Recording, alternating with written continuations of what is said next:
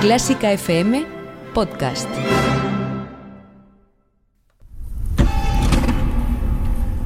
Decimotercera semana del nuevo estado de alarma en España. Seguimos vivos. Bienvenidos a El Búnker.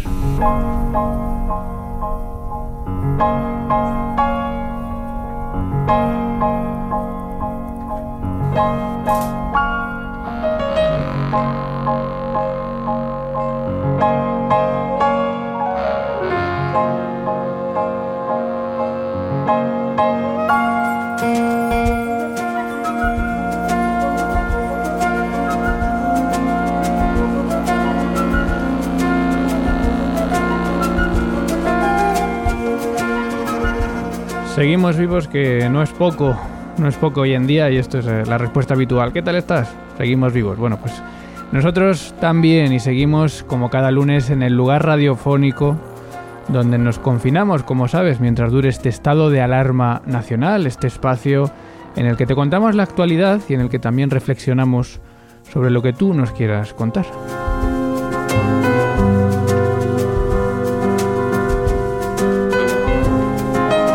Y desde el búnker, en lo más profundo de Clásica FM, te saluda Mario Mora, arroba piano mora, y Ana Laura Iglesias, arroba Ana Igle. ¿Qué tal, Ana Laura?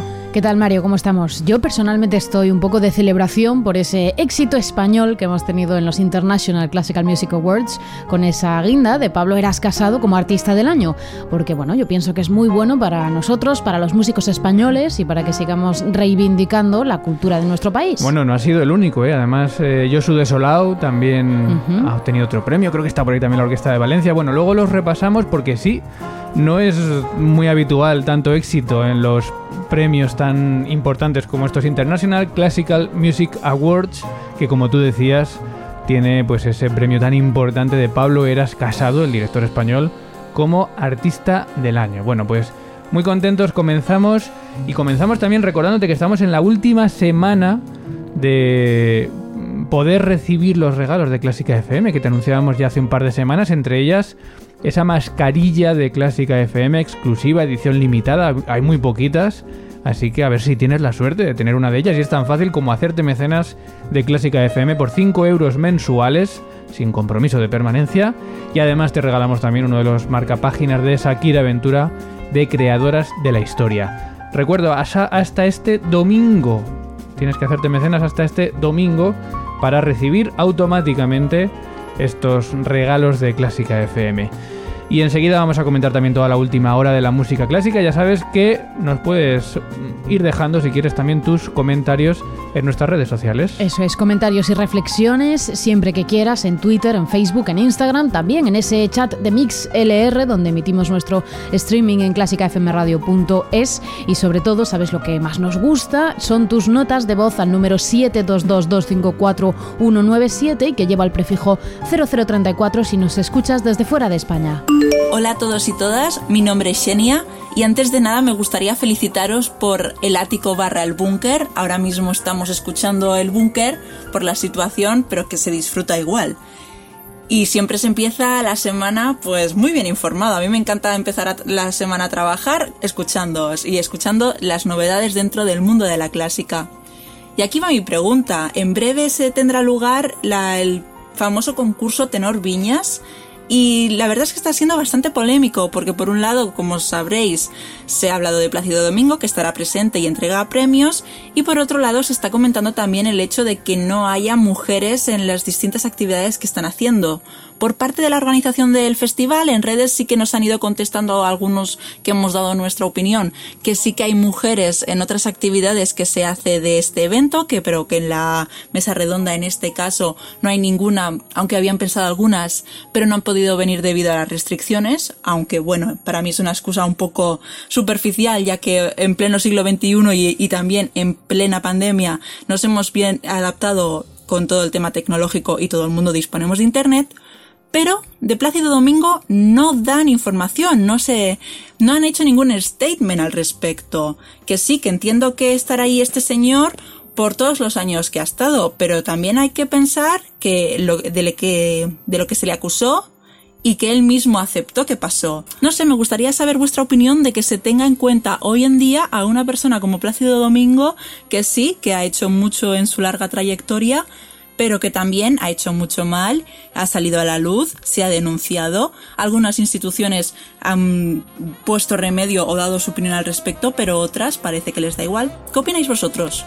Muchas gracias por esta sección y por el espacio. Pues Cuidaros mucho. Gracias a ti, Xenia, porque nos encanta que nos enviéis notas de voz y también que envíe, que, que saquéis temas, ¿no? Que abráis hilos de opinión y de y de debate, porque efectivamente pues destapas un tema bastante importante, bastante denso, ¿no, Ana? También el tema de, de Plácido Domingo. Pero bueno, hablaba de dos cosas, porque eh, por un lado comentas el concurso de Tenor Viñas, que por cierto ahora después repasaremos los, los ganadores, que ya los conocemos de este fin de semana.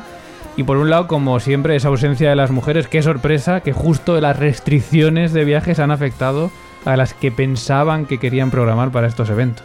Fíjate tú, que va a ser que no han podido viajar las mujeres, que no han tenido internet las mujeres para conectarse online. Bueno, es que es un poco lo que comenta Xenia, es una excusa absolutamente superficial y que deja entrever claramente cuál es el verdadero motivo, yo pienso, de, esta selección de personal, ¿no? Eh, desde luego que cada vez que hablamos de esto, y últimamente es verdad que somos muy pesados, siempre hay reacciones contrarias a tratar este tipo de temas. Pues por eso seguiremos tratándolos, ¿no? Porque parece que hay cierta adversión a, Mm, especificar lo que comenta Xenia, que es que no hay mujeres en, estas, en estos eventos importantes del tenor Viñas. Claro, sigue sin haber igualdad, seguiremos comentándolo y bueno, hablando más de feminismo que tanta falta nos hace. Y el tema Plácido Domingo, que efectivamente pues, ha estado presente en este concurso, después de haber estado quizá fuera de los eventos, de los escenarios durante mucho tiempo, Parece que vuelve. Eh, realmente la nota de Senia, tengo que decirlo, era más larga. Intentamos acortarlas para que quepan en el programa. Pero comentaba también un poco todo el tema de cómo ahora parece que hay una especie de limpieza de imagen de Plácido Domingo. Está Deutsche Grammophon sacando un CD con grandes áreas. Hay muchos músicos que le han felicitado el cumpleaños estos días como reivindicando su figura. No sé qué te parece esto, Ana. Vamos a ver, lo que ha sido Plácido Domingo en el tema artístico no lo puede negar nadie, eso es absolutamente indudable. Otra cosa es lo que haya sucedido y todas las declaraciones y, bueno, en fin, todo el tema de los eh, supuestos acosos que, como dice también Xenia, él mismo ha reconocido. Entonces, yo personalmente pienso que una retirada a tiempo cuando salió el tema a la luz y, seguido de esa confesión hubiera sido más que suficiente, pero efectivamente parece que hay una campaña, entiendo que desde luego movida por él, por bueno volver al lugar en el que siempre estuvo, pero que yo ya no sé personalmente si, se le, si lo merece, si merece estar en ese centro de atención a pesar de su excelencia artística. Yo personalmente pienso que no. Bueno, eso lo vamos a decidir los músicos, ¿no? Y yo creo que de momento eh, y el público que le escucha también, porque mientras el público lo demande, pues eh, bueno, en fin, al final es un mercado, ¿no? Desde luego, pero como decía, a, mí sorprendentemente me ha parecido en las últimas semanas. Fue su cumpleaños hace, creo que su 80 cumpleaños, hace una semana o dos. Y hubo un boom de imágenes de artistas con fotos con él, felicitándole, reivindicándole. Bueno, pues hay una especie de división, ¿no? Entre el que, que quiere ver la parte artística y el que no quiere ver a lo mejor la parte que más daño ha hecho de su presencia en, en, los escenarios y por supuesto pues en el mundo de la música. En fin, gracias Enia por tu nota de voz, la verdad es que son temas para debatir y seguramente pues también trataremos en futuras tertulias dentro de este búnker. Enseguida comentamos también como cada semana las noticias más relevantes, la última hora de la música clásica. Te recordamos que Clásica FM es una plataforma online independiente que se sostiene gracias a tu ayuda. Si te gusta nuestro contenido, apóyanos con 5 euros mensuales sin compromiso de permanencia y llévate numerosas ventajas y regalos exclusivos para los mecenas de Clásica FM. Nuevos regalos para los mecenas de Clásica FM. La mascarilla exclusiva de Clásica FM, con el diseño de Pablo Morales de los Ríos, puede ser tuya. Si eres mecenas o te unes a la familia de mecenas antes del 31 de enero, te la enviamos a casa gratis. Apóyanos con 5 euros mensuales. Ayuda a que Clásica FM siga siendo posible y recibe nuestra mascarilla homologada para que te sientas parte de nuestro equipo. Y además, de regalo, uno de los marcapáginas de Creadoras de la Historia, diseñados por Shakira Ventura. Hazte mecenas antes del 31 de enero. Más información en la pestaña Hazte mecenas de clásicafmradio.es.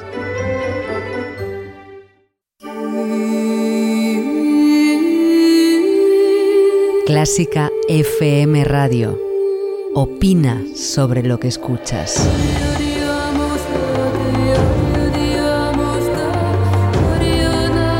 Bueno, precisamente sobre los resultados del concurso Tenor Viñas, ese concurso del que hablábamos, que parecía que no tenía presencia de mujeres, que estaba Plácido Domingo, bueno, pues a lo, a lo estrictamente musical, la ganadora ha sido la mezzo soprano española Carmen Artaza, importante también éxito español en un concurso importantísimo en el que han ha tenido 447 candidatos que finalmente han sido elegidos 18 concursantes de 12 países. Y como digo la española Carmen Artaza ha sido la ganadora seguida de la mezzo ucraniana Olga Siniakova y tercero ha sido el barítono Germán Enrique Alcántara. Y Plácido Domingo estaba allí también, entre otras cosas, porque otorgaba un premio. Y precisamente ha sido Carmen Artaza, la ganadora del concurso, la que ha recibido también, entre otros premios especiales, el premio Mozart, que era el que ofrecía Plácido Domingo y que allí estuvo, pues dentro de esa polémica que estábamos comentando antes.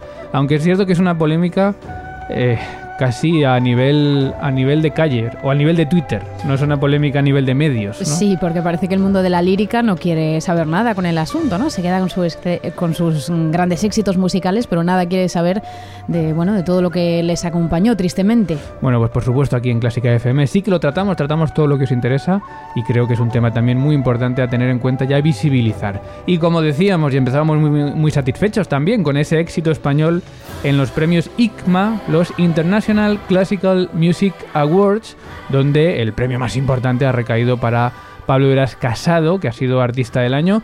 Unos premios que, bueno, son votados por eh, diversos medios de comunicación de todo el mundo. De los españoles está Esquercho, es el medio de comunicación que está dentro de esta votación. Y hemos tenido también algún otro éxito español. Por ejemplo, el de, como decíamos, el pianista Josu de Solaun, que ha participado dentro de la categoría de música de cámara en una grabación junto con la violinista Francisca Pietz y donde han grabado pues la sonata de Vichy, la sonata de Ravel, la sonata de Poulenc y que han ganado este premio de música de cámara. Tampoco está nada mal dentro de, estos premios International Classical Music Awards. ¿Será que no estamos tan mal dentro del mundo de internacional? Bueno, yo creo que Eras Casado y Josu de Sulaun precisamente son nombres de primera fila. Me atrevo a decir que a nivel mundial, ¿no? Cosechan éxitos allá por donde van y tienen una presencia internacional muy relevante. Lo que pasa que yo no sé si desde fuera tú has vivido fuera, yo he vivido fuera, hemos estado por ahí, ¿no? No sé si a los españoles se nos tiene esa estima internacional. cualquiera piensa, músicos importantes, Rusia, Alemania, Francia, Italia, como mucho. Estados Unidos, por supuesto. No sé si España está entre esos países a nivel internacional dentro de la mente de los músicos de otros países. Yo pienso que no, que a lo mejor algún nombre sí que se cuela, como algo exótico, como algo puntual, pero desde luego España no es un país de referencia como cantera de músicos clásicos. Y nos Una pena. Pero yo creo que la calidad sí está. O sea, nos faltará el marketing, como nos pasa con todo. Como nos pasa con el vino muchas veces, que nos pensamos que tenemos el mejor vino y fuera de España no, no se valora tanto. Eso es. Nos falta marketing, nos falta imagen, también creer un poco ¿no? en nuestro talento y en nuestras capacidades. Y bueno, yo creo que eso es lo que falla, porque talento sí que hay. Desde luego. Bueno, pues em, Pablo Eras Casado, que además ha sido premiado también dentro de la categoría programas variados, con el, el, concierto para piano número 4 de Beethoven y otras obras de, de Beethoven, con una grabación también reciente.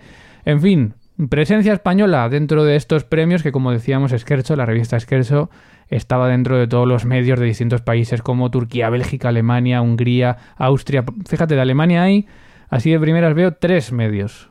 Claro.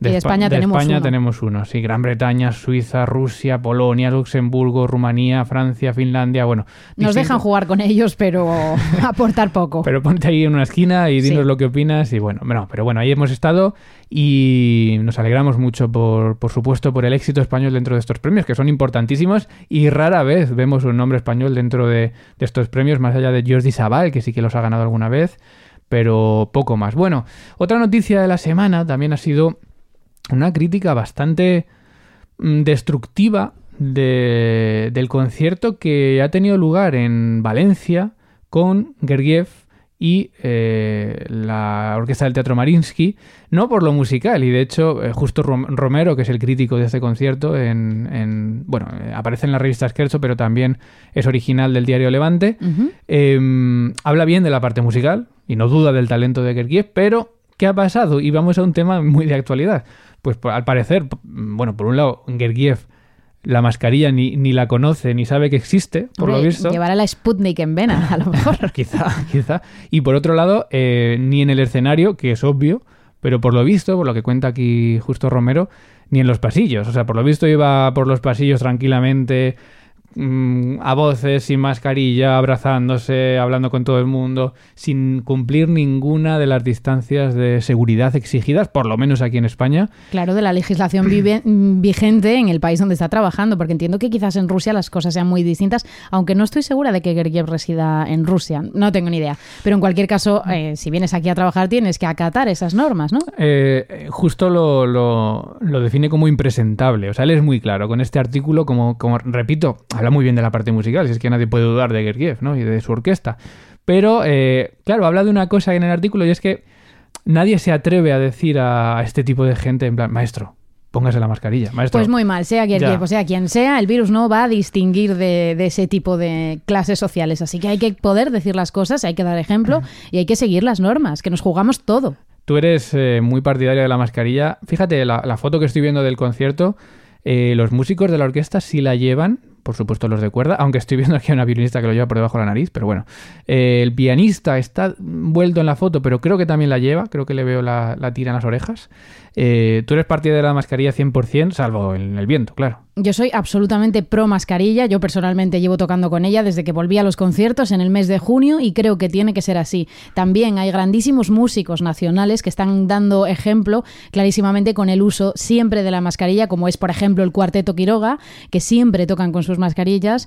Y también, por ejemplo, he leído que Pablo Fernández, eh, eh, nuestro chelista más universal, incluso hace entrenamientos con su mascarilla para poder potenciar luego su, pues, su resistencia física a la hora de tener que tocar conciertos con ella. Así que yo sí, personalmente estoy 100% a favor del uso por parte de los músicos. En el caso, por ejemplo, del Cuarteto Quiroga, creo que los llevan personalizadas también. Oye, que es, un, es una manera también de darle cierta personalización a la vestimenta del concierto, que no es que sean estéticas, pero bueno. Bueno, ya que es algo imprescindible en estos tiempos, pues adaptémoslo a nuestro día a día. Y que van a, bueno, seguramente las fotos y los vídeos de los conciertos de este año van a dejar huella y vamos a localizarlos en el futuro muy rápido en el tiempo por, por esa vestimenta de las mascarillas, ¿no? Que no deja de ser también curiosa. Bueno, eh, una cosita más curiosa, ¿no? Y es que dentro de esas restricciones, dentro de esas cancelaciones, que por cierto en España sigue pasando, ya no lo decimos todas las semanas, pero se siguen cancelando conciertos por algo tan sencillo como contratar artistas internacionales que no pueden venir. Claro. Esto también pasa, por ejemplo, ha pasado en, Holanda con eh, la Orquesta del Norte de Holanda, que tuvo que cancelar eh, su concierto porque el, el, director James Jude y el solista Daniel Karitonov pues no pudieron llegar al país por las restricciones actuales. ¿Y qué hizo la orquesta? Que por cierto era un, era un concierto también que era retransmitido. Bueno, pues llegó y dijo, bueno, ya que no podemos tocar un concierto de una hora o una hora y pico, vamos a interpretar con el director June Mark, que lo tenían allá a mano, la Sinfonía del Minuto, y eso es todo lo que hicieron, de un compositor español, eh, perdón, eh, italiano muy joven, que está todavía estudiando, Petra Cini, la Sinfonía del Minuto, que suena así.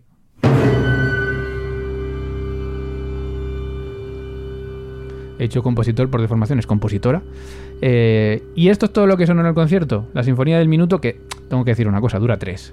Hay un poquito de engaño en el título. Un poco de marketing también, ¿no? Pero bueno, pero esto fue todo el concierto, la sinfonía de tres minutos. Oye, pues a falta de poder hacer algo, eh, vamos a hacer aunque sean tres minutos de música. Bueno, no sé el público que pensaría de esto, la verdad, porque si a su casa después de tres minutos, bueno, en fin, en España sí que hemos tenido gente que ha sustituido, por ejemplo, me parece que era la Orquesta Nacional, tocaba con Nicola Benedetti eh, hace un par de semanas o, bueno, hace pocos días. Y como Nicola no pudo venir, pues eh, ¿Ah, ha sido María Dueñas, la jovencísima violinista española, quien la ha sustituido. Debemos hablar un día de ella y con ella, creo que es una de las grandes estrellas jovencísimas que, fíjate, para sustituir a Nicola Benedetti Vamos, ya hay que tener... Es una de las voces del mañana y yo diría que también del hoy. Y ha dejado muy impresionados a todo el público y también a los músicos de la Orquesta Nacional este fin de semana.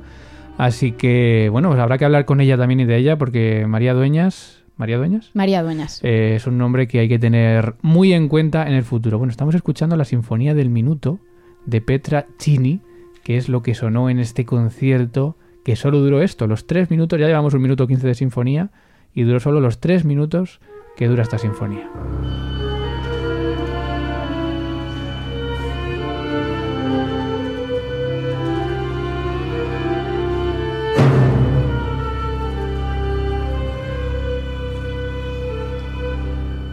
Conecta con nuestra emisión 24 horas en el apartado escucha de clásicafmradio.com.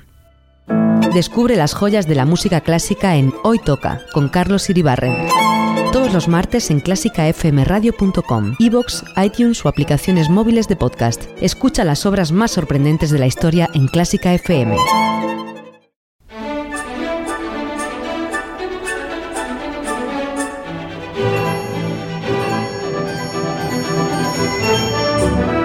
Y volvemos a hablar con arroba arte sin dormirte, que nos acompaña una vez al mes. Eh, ¿Cómo estás, Arte sin dormirte? Hola, muy buenas. Aquí ando. muy bien, Arte sin dormirte, pues una cuenta de Instagram que crece como la espuma. Yo no sé si estás creciendo exponencialmente y que todo lo que vas poniendo tiene mucho impacto. Entre otras cosas, por ejemplo, también lo que comentaste del concierto de Año Nuevo. No hablábamos de diciembre, te tengo que preguntar, ¿viste el concierto de Año Nuevo? Eh, sinceramente no lo vi. no lo viste. Me enteré, pero no lo vi, la verdad. Bueno, pero hay que decir que, hiciste una publicación, ¿no? Acerca de, eh, digamos, eh, lo obsoleto que está, el obsoleto que está la Orquesta Filarmónica de Viena en muchos sentidos, eh, en el tema de las mujeres, en el tema de los protocolos. entiendo que lo defiendes a y espada, ¿no? Que debería cambiar un poco el contexto. Claro, aproveché un poco la situación. O sea, yo me acordaba que Acompasadas, que es una divulgadora feminista que está en Instagram, ya hizo un vídeo explicando muy bien qué era todo lo que sucedió históricamente en, la Filarmónica de Viena. Entonces yo dije, mira, voy a aprovechar para hacer un post, ya que es de actualidad, y denunciar precisamente un poco eso, ¿no? Ya, ya no el concierto que sucedió, sino la posterior decisión de que fuera Barenboim el que dirigiera, ¿no? Y de cómo hubiera sido un bonito gesto que fuera una mujer quien lo hiciera, teniendo en cuenta el pasado que tienen, ¿no? Entonces, claro, yo hice un post sobre eso y se lió una enormísima, ¿no? En plan, estos temas que son tan delicados. Y bueno, he de decir que me, sorprendió para mal, sinceramente, la reacción de muchos músicos y yo creo que eso solo muestra que hay que seguir trabajando y que hay que seguir luchando porque estas cosas cambien, porque hubieron algunos comentarios, hubieron algunos mensajes que me llegaron que es que parecen de otro siglo. Pero es curioso que, fíjate con todo lo que has publicado desde verano que comenzaste, ¿no? Que, y esto pasa muchas veces y a nosotros también nos pasa. Eh, es justo esta semana nos llegó un comentario, hablamos también la semana pasada de Barenboim, un poquito de, lo que tú comentabas en este post, y nos llegó también un comentario de alguien muy enfadado por, por, tratar el tema, ¿no? De que nosotros sí que estábamos atascados, que la Filarmónica de Viena, que todo muy bien. Eh, y es, es, curioso que siempre haya que tomar el tema del feminismo o el tema de, de los cambios para que la gente se alte, ¿no? No sé, no sé por qué pasa esto. Sí, a, mí, me sorprende. A ver, mi Instagram aparte de divulgar eh, el conocimiento, o al menos es lo que intento, también intenta hacer un poco de debate, ¿no? De qué es lo que está pasando internamente. Las cosas que precisamente en los conservatorios, en las escuelas, no se suele hablar. Entonces, cada vez que yo he tocado muchos temas sensibles, por así decirlo, ¿no? El hecho de profesores que hacían bullying a sus alumnos, el elitismo en la música clásica, entonces esta vez tocó el machismo que hay. O sea, no es ninguna novedad que la música clásica en algunos aspectos es muy conservadora. Entonces, lo que a mí me sorprendió es que nunca antes había recibido una, una respuesta tan hostil por parte de algunos músicos y unos mensajes que es que no hay por dónde cogerlos. O sea, es que sin ir más lejos, por ejemplo, un mensaje que define mucho el tipo de mentalidad retrógrada que algunas personas tienen. Hubo un chico que comentó, ¿Qué será lo siguiente? ¿A un transexual darle un violín y dejarle que toque? Bueno, yo creo que se define por sí mismo, ¿no? También ese tipo de, comentarios. Eh, es curioso, es curioso todavía cómo estos temas que en teoría están tan normalizados son los que más exaltan a, mm. algunas personas. Bueno, eh, quería que hablásemos también de, de, quizá uno de los posts, yo creo que es el que más difusión ha tenido de los que has hecho este mes, ¿no? Que es el de la depresión, otro tema en muchos casos tabú, eh, mucha gente que la sufre en silencio, mucha gente que, que, prefiere no hablar de ello. Tú la has expuesto con datos, ¿no? Cuéntanos primero por qué los artistas eh, somos más propensos a sufrir este tipo de, depresión. Pues eh, el post ese lo que hice fue coger un estudio que hizo la asociación Help Musicians, que es de Reino Unido, que hicieron una encuesta a 4.000 músicos, ¿no? Les hicieron diversas preguntas y bueno, los resultados fueron bastante preocupantes porque el 70% de todos los encuestados habían sufrido ansiedad y el 65% por ahí habían sufrido ataques de pánico. Y llegaron a las conclusiones de que la música como profesión es un oficio que tiene tres veces más probabilidad de sufrir depresión que otros oficios. Entonces, yo creo que uno de, los motivos, o aunque en verdad son varios, es que para empezar la música es una profesión que tiene mucha incertidumbre. Dependes mucho de cómo te vaya, muchas veces tienes que funcionar como autónomo, entonces eso te provoca cierta ansiedad. Por otra parte, hay, precisamente como es un oficio que tiene tanta, tanta incertidumbre, hay una competitividad tan agresiva que te da la sensación de, ser un mediocre en el camino de tu formación. Entonces hay un montón de estudiantes que piensan que a lo mejor no valen para la música, que no es lo suyo, por lo tanto seguimos arrastrando daño mental. Eh, y luego incluso, por otra parte, incluso artistas que ya están consolidados tienen, por así decirlo, un choque entre sus dos yo's, que es el yo real y el yo ideal, ¿no? Tu yo ideal a lo mejor lo que quiere es que seas el mejor cantante de pop, por así decirlo. Pero tu yo real es la realidad, es lo que es, es muy probable, improbable que puedas llegar a serlo. Entonces, es un choque de contradicciones que, muchas veces tiene que, enfrentar el músico que te va acarreando muchos traumas. Y claro, ese post dio mucho boom porque la cosa fue que muchos influencers o muchos cantantes famosos, que es que vamos, yo ni hubiera imaginado que podían haber llegado a algún post mío, lo empezaron a compartir. Como podía ser Seth, J Balvin, Sofía Ayar, un montón de cantantes de Operación Triunfo, cantantes de México que eran famosos, de repente lo empezó a compartir todo el mundo y pues fue como un boom en Internet. Lo bonito es que al menos, fíjate, en eso sí que parece que toda la comunidad de músicos nos unimos en denunciar una realidad que es muy real, da igual que seas clásico, da igual que seas cantante de rock. Entonces, pues bueno, fue un poco...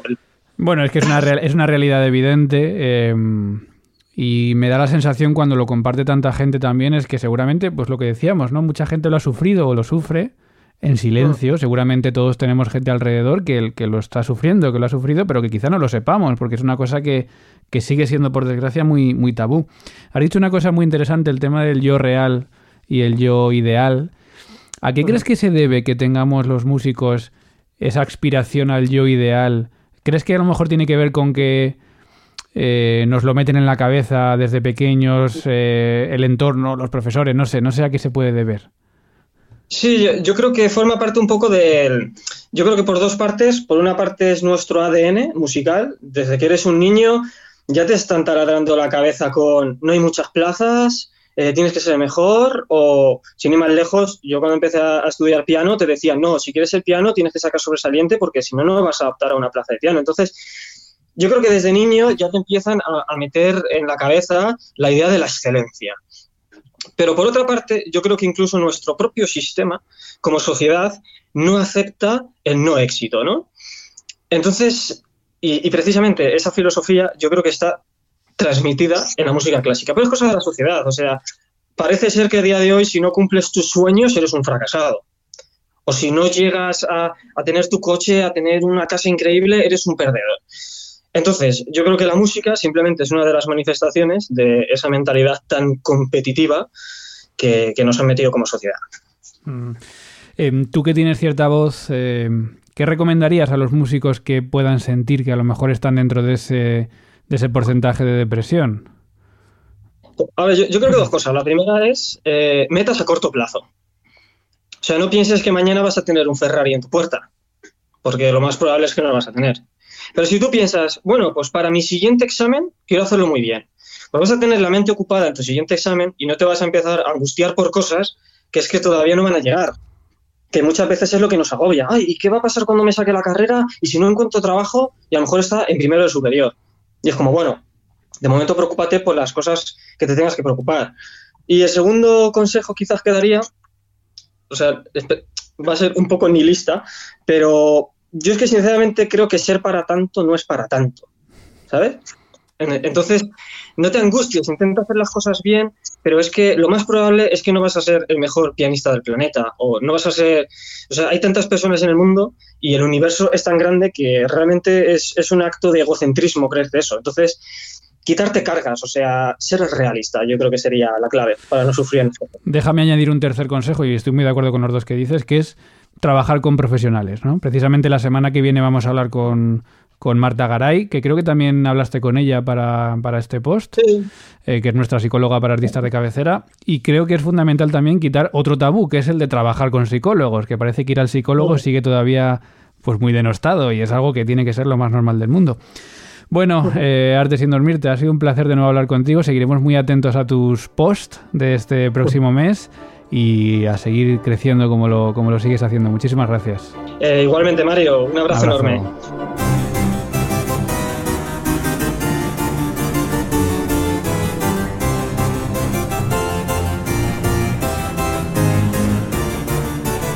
Y vamos llegando ya al final de este búnker. Cerramos el portón de este espacio, primero como siempre visitando las redes sociales de Clásica FM. Eso es, estamos en Twitter en arroba Clásica FM Radio, donde podéis comentar todos nuestros podcasts, como así lo han hecho, por ejemplo, Bacay Jazz, arroba Jazz Bacay, que recomendaba con el Jazz hemos topado de Clásica FM Radio, semanal, el más corto en cuanto a duración, pero sin faltarle ni un perejil, presentado por Carlos López. Bueno, también sobre este programa Miriada, Digital, arroba Mirad, Digital, nos decía qué fantástica la banda sonora de L'Ascenseur pour l'Enfachot es la obra de un genio. También Trini Mejías, arroba Trini Mejías, decía buenos días, hoy toca, nos hace viajar a Armenia, allá vamos. También puedes seguirnos y comentar nuestros podcasts en Instagram, también en la cuenta arroba Clásica FM Radio. Por ejemplo, hemos recibido comentarios sobre la tertulia de la semana pasada, sobre el concierto de Año Nuevo, arroba la píldora que os dan, nos decía muy bien un poco de datos porque a primeros de año me llegó todo el flame y nada del transformo. Buena tertulia. Y sobre el Brexit y la cultura, arroba Frank barra baja arruga nos decía, no es algo que vea con ninguna pasión. Los ingleses han cometido un error incalculable que les saldrá muy caro. Puedes seguirnos también en facebook.com barra clásica FM Radio y si te quieres poner en contacto directamente con nosotros, mándanos un email a contacto arroba clásicafmradio.com o una nota de voz gratuita al 0034, que es el prefijo, y el número 722-254-197. Bueno, y vamos a hacer ahora un paréntesis en este final porque nos llegan muchas peticiones de anuncios, de conciertos, de grabaciones, de campañas y la verdad es que, Ana, no solemos hacerles mucho caso porque es que no tenemos espacio en el búnker ya para además detenernos ¿no? en las promociones porque sabemos que sois muchos. No solemos tener espacios además excesivamente promocionales, somos, ya sabéis, un podcast pues más divulgativo, más musical, podcast además que intentamos hacer breves. Vamos a hacer una excepción porque yo creo que estamos en un momento en el que tenemos que ayudarnos entre todos y nos han llegado varias peticiones, así que voy a resumir las tres peticiones de las que nos han llegado eh, para hacer recomendaciones y para que nos intentemos ayudar entre todos los músicos. Por ejemplo, los músicos del Bambú Ensemble, que nos han contado que están de campaña de crowdfunding para financiar su primer CD con obras de Sostakovich, Enescu y una obra también de estreno.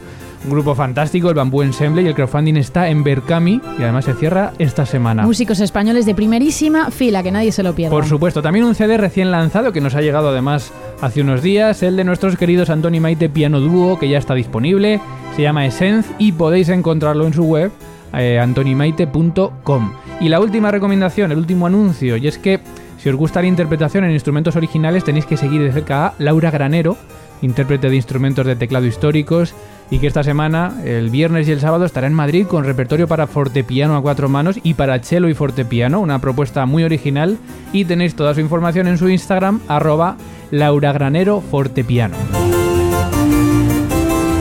Y además de estos anuncios y además de leeros en redes, también sabéis que podéis escuchar nuestros podcasts en múltiples plataformas, Spotify, Google Podcast Tuning, iTunes, en Evox, donde también esta semana os damos las gracias precisamente en Evox por las 25.084 descargas y escuchas, nuevo récord de 2021 en una semana y sobre todo os damos las gracias también a los que además de escucharnos comentáis o le dais a me gusta nuestros audios, como han hecho esta semana José F. Flores, Juan Ferro Núñez, Sonsoles Moreno Mayoral, Francisco J. Cruz, Carlos Pardo Pérez, Virginia Olanga, Chapete, María Pámpano, Trini, Trini Mejías, Yael S., que comentaba también hoy toca diciendo esta entrevista y la selección musical son de una profundidad tal que me ha conmovido de sobremanera, gracias. También Marcelo Ortiguela, Paco Granados, Elena Mayavia o Gregory Pino, que comentaba mucho más que Mozart, diciendo gran programa, gracias. A vosotros y a todos los anónimos, muchísimas gracias porque es un pequeño gesto para vosotros, pero importantísimo para nosotros, ya que así nos ayudáis a tener más visibilidad, ya que cada vez más gente conozca Clásica FM. Y rápidamente la agenda de la semana que tenemos aparte de este podcast esta semana, Ana. Pues mañana martes tenemos Hoy Toca con Carlos Iribarren, el miércoles Educando con música con Isabel Roche, el jueves con el Jazz hemos topado con Carlos López y el viernes mucho más que Mozart con dobles conciertos. Pues gracias Ana. Gracias Mario. Y desde el búnker se despide quien te habla, Mario Mora. Feliz semana, espero que con mucha cultura segura. Adiós.